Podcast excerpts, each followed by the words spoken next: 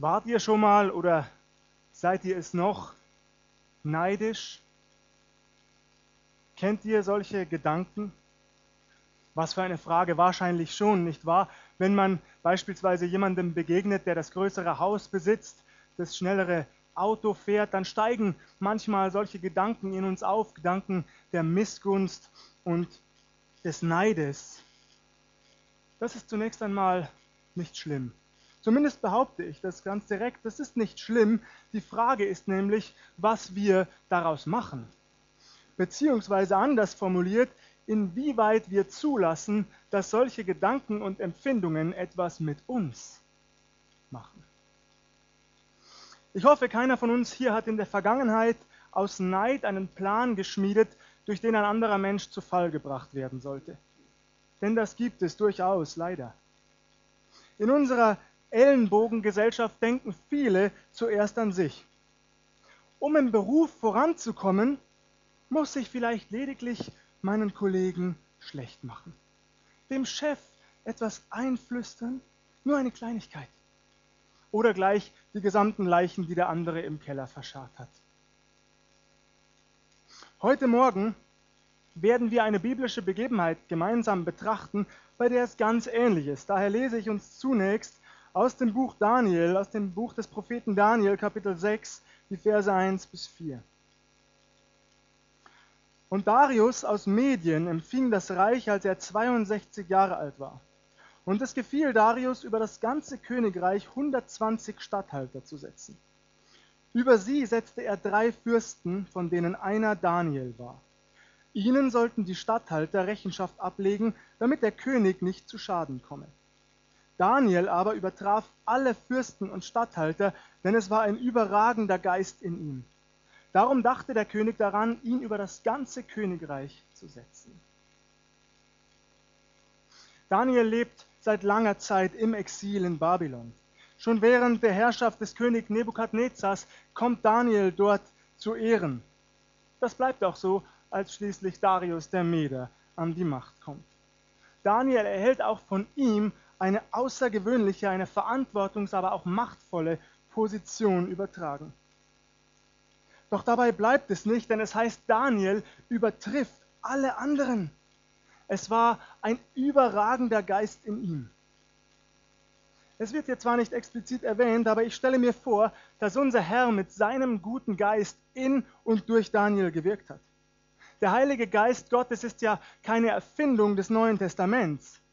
Als Teil der göttlichen Dreieinigkeit hat er schon immer existiert und auch bereits in Menschen des Alten Testaments Wohnungen genommen. König David ist ein solches Beispiel. Von ihm heißt es im ersten Buch Samuel Kapitel 16, Vers 13, da nahm Samuel sein Ölhorn und salbte ihn, also David, mitten unter seinen Brüdern. Und der Geist des Herrn geriet über David von dem Tag an und weiterhin. Der Geist des Herrn blieb ein Leben lang bei König David. Natürlich könnte Daniel, von dem uns berichtet wird, einfach ein schlauer, vielleicht sogar hochbegabter Mensch gewesen sein. Die gibt es ja tatsächlich bis heute. Menschen, die sich sehr leicht tun, Neues zu lernen, die ein enormes Gedächtnis besitzen die schnell unterfordert sind, die deshalb während ihrer Schulzeit ganze Klassen überspringen. Ich wünschte, ich könnte das von mir behaupten, ich habe eher Klassen wiederholt. Wie auch immer. All das, was in Menschen angelegt ist, das verstärkt der Heilige Geist jedoch noch, wenn wir uns ihm zur Verfügung stellen. Davon bin ich überzeugt. Wenn er in uns und durch uns wirken darf. Kurzum, ich glaube also, dass der Geist Gottes Daniel Weisheit und die notwendige Erkenntnis geschenkt hat für all seine Aufgaben. Im Umgang mit der großen Verantwortung, die auf ihm lag. Die Bibel stützt das übrigens. Sie berichtet uns davon, dass Worte der Weisheit, Worte der Erkenntnis Gaben des Heiligen Geistes seien. Wenn ich also hin und wieder etwas Schlaues in meinen Predigten sage, dann glaube ich, dass das auch Worte sind, die der Heilige Geist schenkt. Worte, die euch durchs Herz gehen, die euch treffen. Das tut der Heilige Geist. Damit zurück zu unserem Predigttext. Ich lese die Verse 5 und 6. Da trachteten die Fürsten und Statthalter danach, an Daniel etwas zu finden, das gegen das Königreich gerichtet wäre. Aber sie konnten keinen Grund zur Anklage und kein Vergehen finden, denn er war treu, so dass man keine Schuld und kein Vergehen bei ihm finden konnte. Da sprachen die Männer, wir werden keinen Grund zur Anklage gegen Daniel finden, es sei denn wegen seiner Treue zum Gesetz seines Gottes.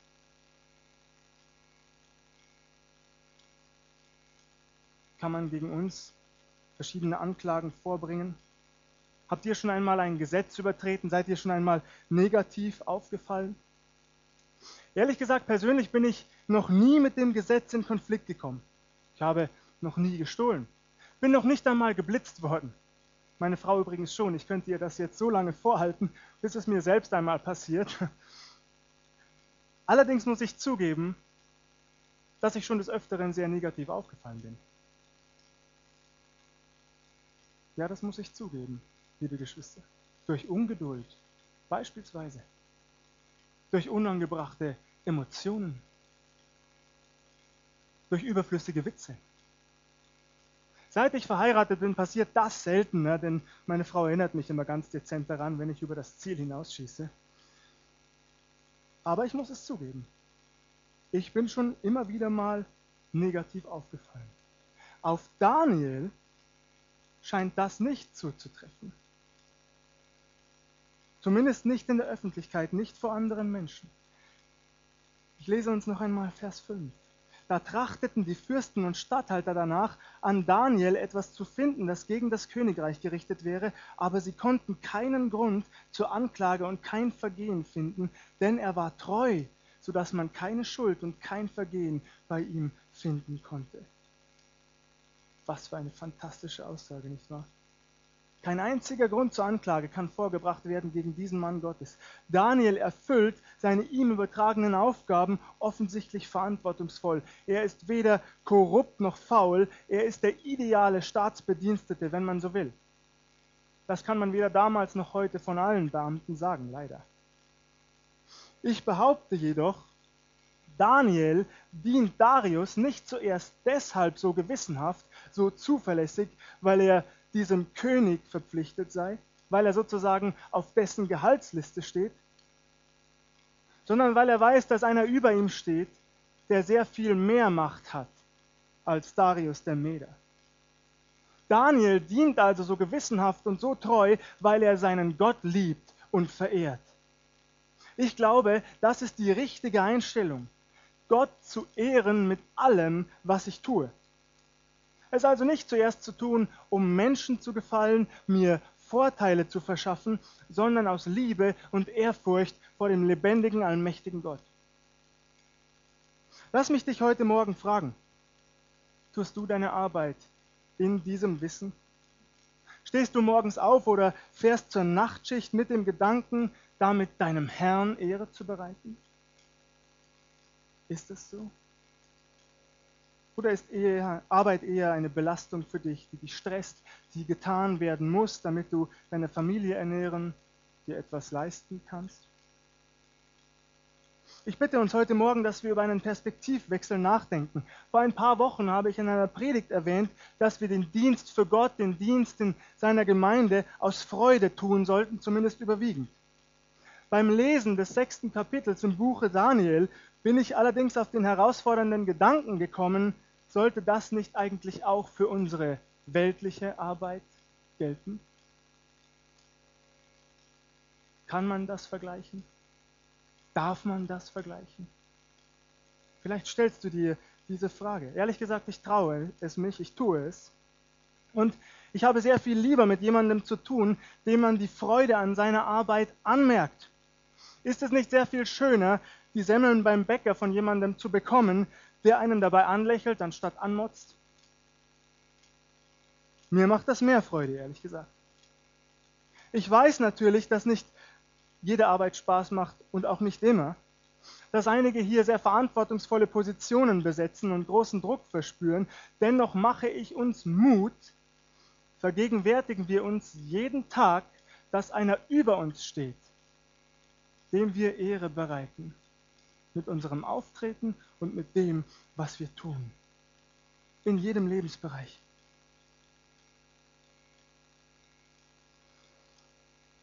Vielleicht geht ihr ja schon mit dieser Einstellung zur Arbeit, dann ist das wunderbar. Falls nicht, lade ich euch ein, lasst es euch schenken. Ich bin überzeugt, durch die Gnade des Herrn kann man das einüben. Auch seine weltliche Arbeit aus Liebe und Ehrfurcht vor Gott zu tun. Indem ich sie ihm hinlege, jeden Tag, bevor ich zur Arbeit fahre. Ihm dafür danke, dass ich Arbeit habe. Ich glaube, das wird unsere Haltung Stück für Stück verändern.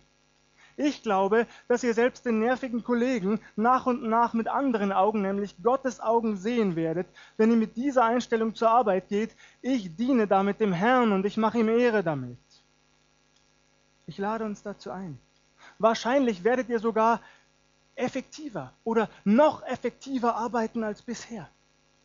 Ja, ich glaube wirklich, dass unser Herr das segnet und belohnen wird, wenn wir ihm Ehre bereiten mit unserem Leben. Damit wieder zurück zu Daniel. Denn jetzt wird es in seinem Fall sehr, sehr paradox. Der einzige Grund nämlich, den Daniels Feinde vorbringen könnten als Anklage, ist dessen Treue zu seinem Gott. Verrückt eigentlich, nicht wahr? Doch genau daraus wollen ihm die Fürsten und Statthalter jetzt einen Strick drehen. Wir erfahren nicht genau, wie viele sich gegen Daniel verschworen haben. Sie gehen jedenfalls zum König, sie treten vor ihn und schlagen Darius Folgendes vor. Es solle ein königlicher Befehl erlassen werden, dass man 30 Tage lang weder von einem Gott noch von einem Menschen etwas erbitten dürfe, außer vom König allein. Das ist der Vorschlag der Fürsten und Statthalter. Wer sich widersetzt, der soll in die Löwengrube also mit dem sicheren Tode bestraft werden. Darius der Meder stimmt diesem Vorschlag zu. Ich lese weiter ab Vers 11. Als nun Daniel erfuhr, dass ein solches Gebot ergangen war, ging er hinein in sein Haus. Er hatte aber an seinem Obergemach offene Fenster nach Jerusalem, und er fiel dreimal am Tag auf seine Knie, betete, lobte und dankte seinem Gott, wie er es auch vorher zu tun pflegte. spannend fand ich, kaum ist dieses Gebot in Kraft, kaum ist das Gesetz erlassen, verstößt Daniel auch schon dagegen. Er läuft in sein Haus, er geht ins Gebet, er sucht die Nähe seines Gottes, seines Herrn. Denn er weiß, er ist ihm eben mehr verpflichtet als jedem Menschen und jedem menschlichen Gebot. Ich lese Vers 12. Da kamen jene Männer eilends gelaufen und fanden Daniel, wie er betete und flehte vor seinem Gott. Und da kommen sie auch schon angelaufen. Da kamen jene Männer eilends gelaufen. Sie wissen offensichtlich, wann und wo Daniel betet. Haben sie ihn ausspioniert? Völlig egal, sie wissen es. Und sie kommen herbeigelaufen um einen Anklagepunkt zu finden. Sie laufen zum König weiter, sie verraten es ihm, sie verpetzen Daniel. Als der König erfährt, dass Daniel das Gesetz übertreten hat, heißt es in Vers 15,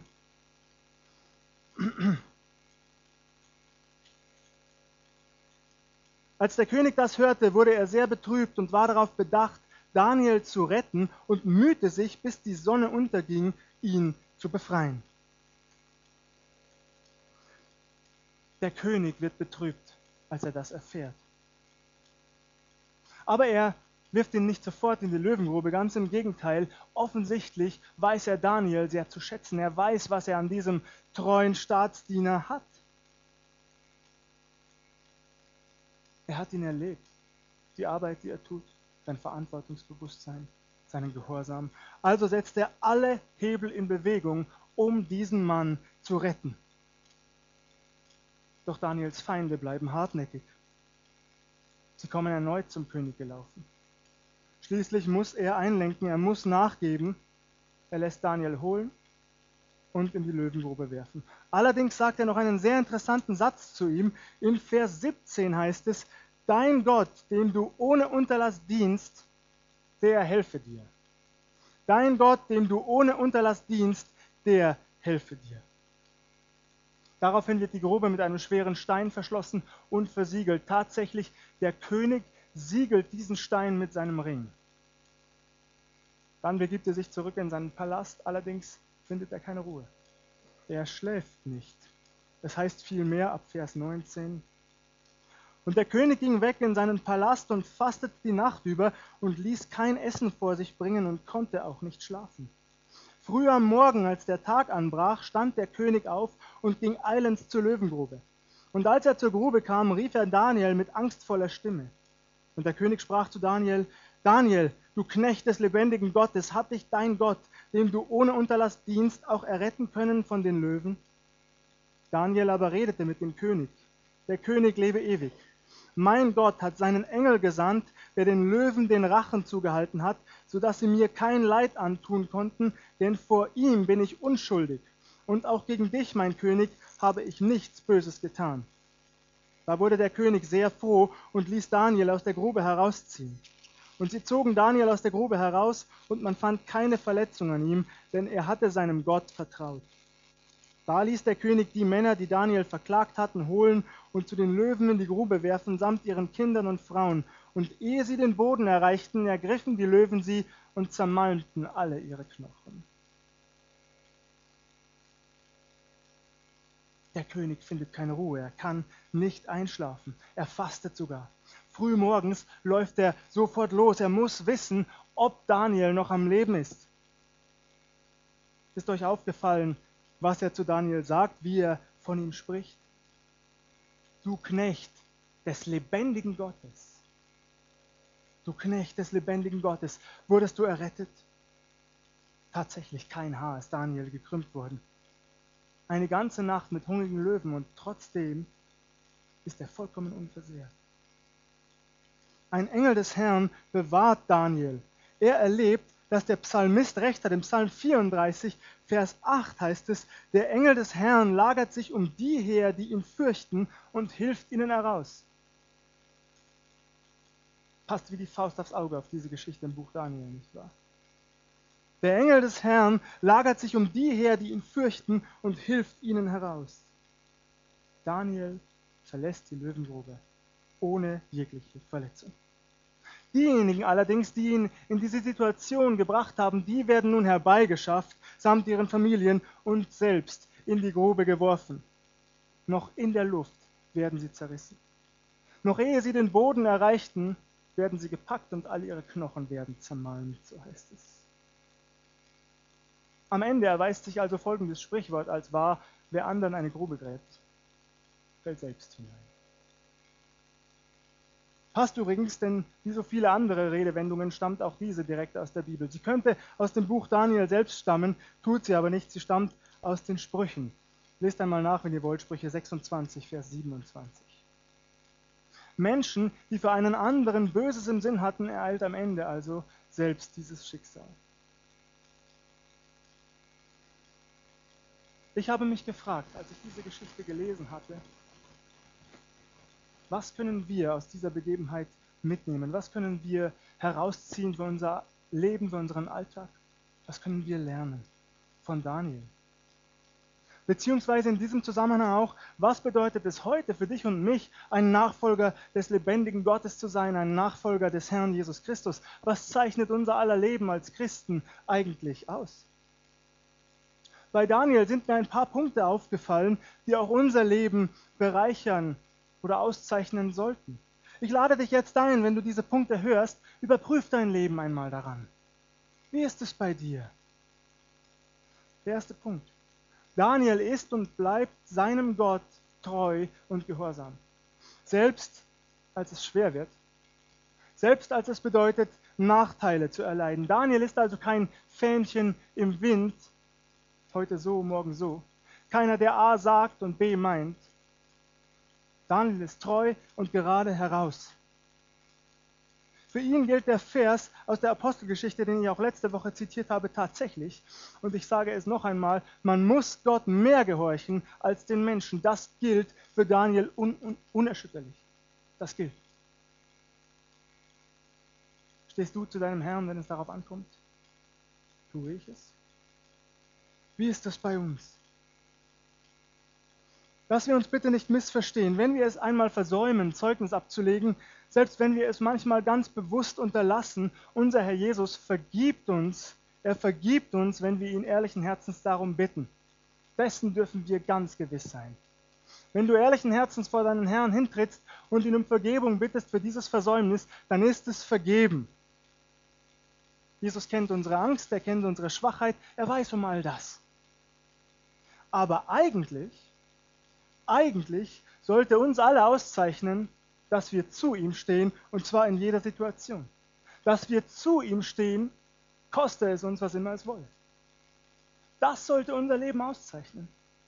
Nicht den Schwanz einzuziehen, wenn es darauf ankommt, sondern mutig einen Schritt vorzugehen und zu sagen, ich bin der Knecht des lebendigen Gottes. Zeichnet das unser Leben aus? Im ersten Brief des Petrus heißt es, Kapitel 3, ab Vers 13, und wer ist, der euch schaden könnte, wenn ihr dem Guten nacheifert? Und wenn ihr auch leidet um der Gerechtigkeit willen, so seid ihr doch selig. Fürchtet euch nicht vor ihrem Drohen und erschreckt nicht. Heiligt aber den Herrn Christus in euren Herzen. Seid allezeit bereit zur Verantwortung vor jedermann, der von euch Rechenschaft fordert über die Hoffnung, die in euch ist. Und das mit Sanftmut und Ehrfurcht. Und habt ein gutes Gewissen, damit die, die euch verleumden, zu Schanden werden, wenn sie euren guten Wandel in Christus schmähen.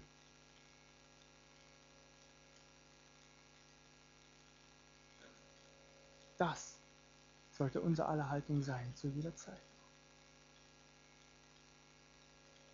Ein weiterer Punkt. Beständiges Gebet. Beständiges Gebet. Daniel geht täglich ins Gebet, sogar mehrfach, dreimal. Er sucht die Stille, die Nähe seines Gottes und er tut es sogar in einer gewissen Körperhaltung. Schade, es wird beinahe beiläufig erwähnt, Je länger ich jedoch darüber nachdachte, je öfter ich diesen Vers las, desto mehr bin ich davon überzeugt, dass es alles andere als beiläufig ist. Ist es euch aufgefallen, Daniel fällt jedes Mal auf seine Knie vor seinem Gott. Jedes Mal geht er auf seine Knie, wenn er ins Gebet geht.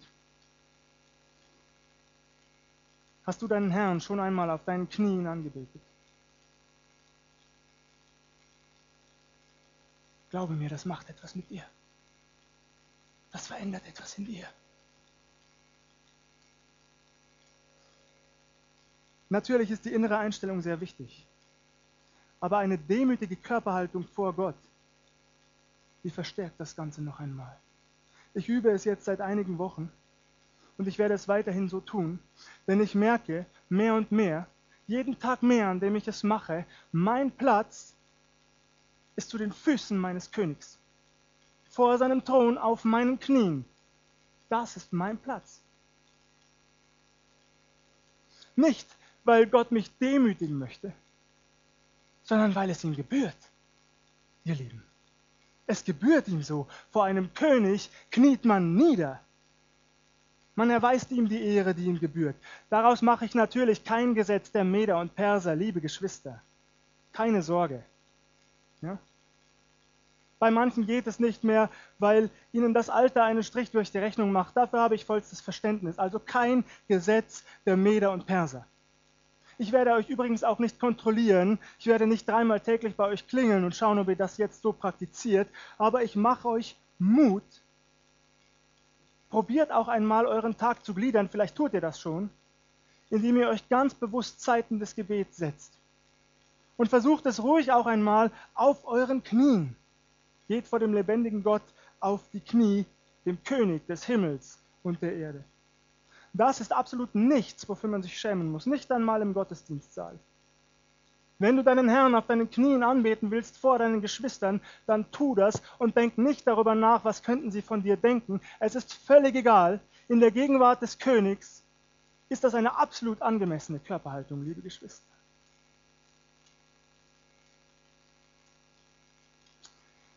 Leider erfahren wir den Inhalt des Gebets nicht, aber eine eindeutige Reihenfolge.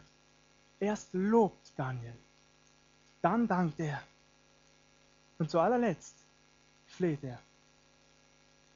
Spannend. Auch das empfehle ich uns. Üben wir das ein. vor Gott zu kommen, zuerst einmal mit Lob und Dank. Ihm zuerst zu sagen, wer er ist. Ihn zuerst zu preisen für seine Macht, für seine Stärke, für seine Majestät, für seine Herrlichkeit.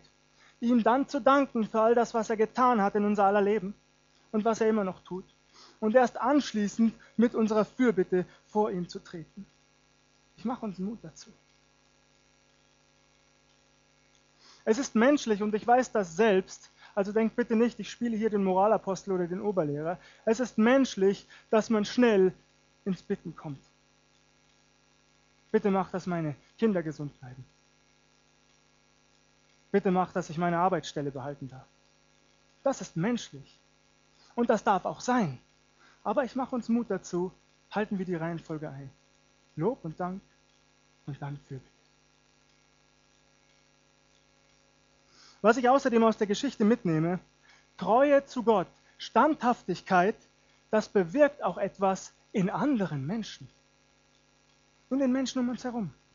Nicht in allen, das ist klar. Und auch nicht alle würden es zugeben, aber es macht jedenfalls Eindruck, darauf dürfen wir uns verlassen. Daniels Treue, sein Gehorsam gegenüber dem lebendigen, allmächtigen Gott macht großen Eindruck auf Darius den Meder, dass der alles versucht, um diesen Mann zu retten. Halten wir uns also bitte nicht zurück, wenn wir Zeugnis geben können, wenn wir Rechenschaft abgeben können von unserem Glauben, von der Hoffnung, die in uns ist, wie Petrus es schreibt. Viele haben häufig Angst vor den Reaktionen der Menschen, stimmt's? Was könnten sie von uns denken? Ich weiß auch, woran das liegt weil der Satan uns einflüstert, die Menschen um uns herum würden uns belächeln oder vielleicht sogar offen auslachen. Der Satan flüstert uns ein, es sei peinlich, sich zu Jesus Christus zu bekennen. Das ist eine teuflische Lüge des Feindes, liebe Geschwister, die nicht wahr ist. Sich zu Jesus Christus zu bekennen, macht Eindruck auf andere Menschen. Ich wiederhole es nochmal, nicht auf alle, und man weiß es leider auch vorher nicht, sonst würde ich mir nur die aussuchen. Aber es macht Eindruck. Und von daher gibt es für uns keinen Grund, uns zu schämen für die Hoffnung, die in uns ist, für den Herrn, dem wir dienen. Wir lieben selbst Könige und Regierende. Selbst auf diese Menschen wirkt das, das berichtet uns die Bibel. Ich habe mich gefragt in diesem Zusammenhang, woran merken unsere Freunde, woran merken unsere Nachbarn, woran merken unsere Bekannten oder auch einfach Menschen, denen wir auf der Straße begegnen, eigentlich, dass wir Jesus Christus nachfolgen? Woran merken sie das? Wird das sichtbar? Machen wir einen Unterschied? Oder gehen wir längst in der großen Masse unter, salopp gesagt? Haben uns unsere Freunde, unsere Bekannten schon einmal beim Beten erwischt? Wissen Sie, dass wir heute hier sind, um Gott die Ehre zu geben im Gottesdienst?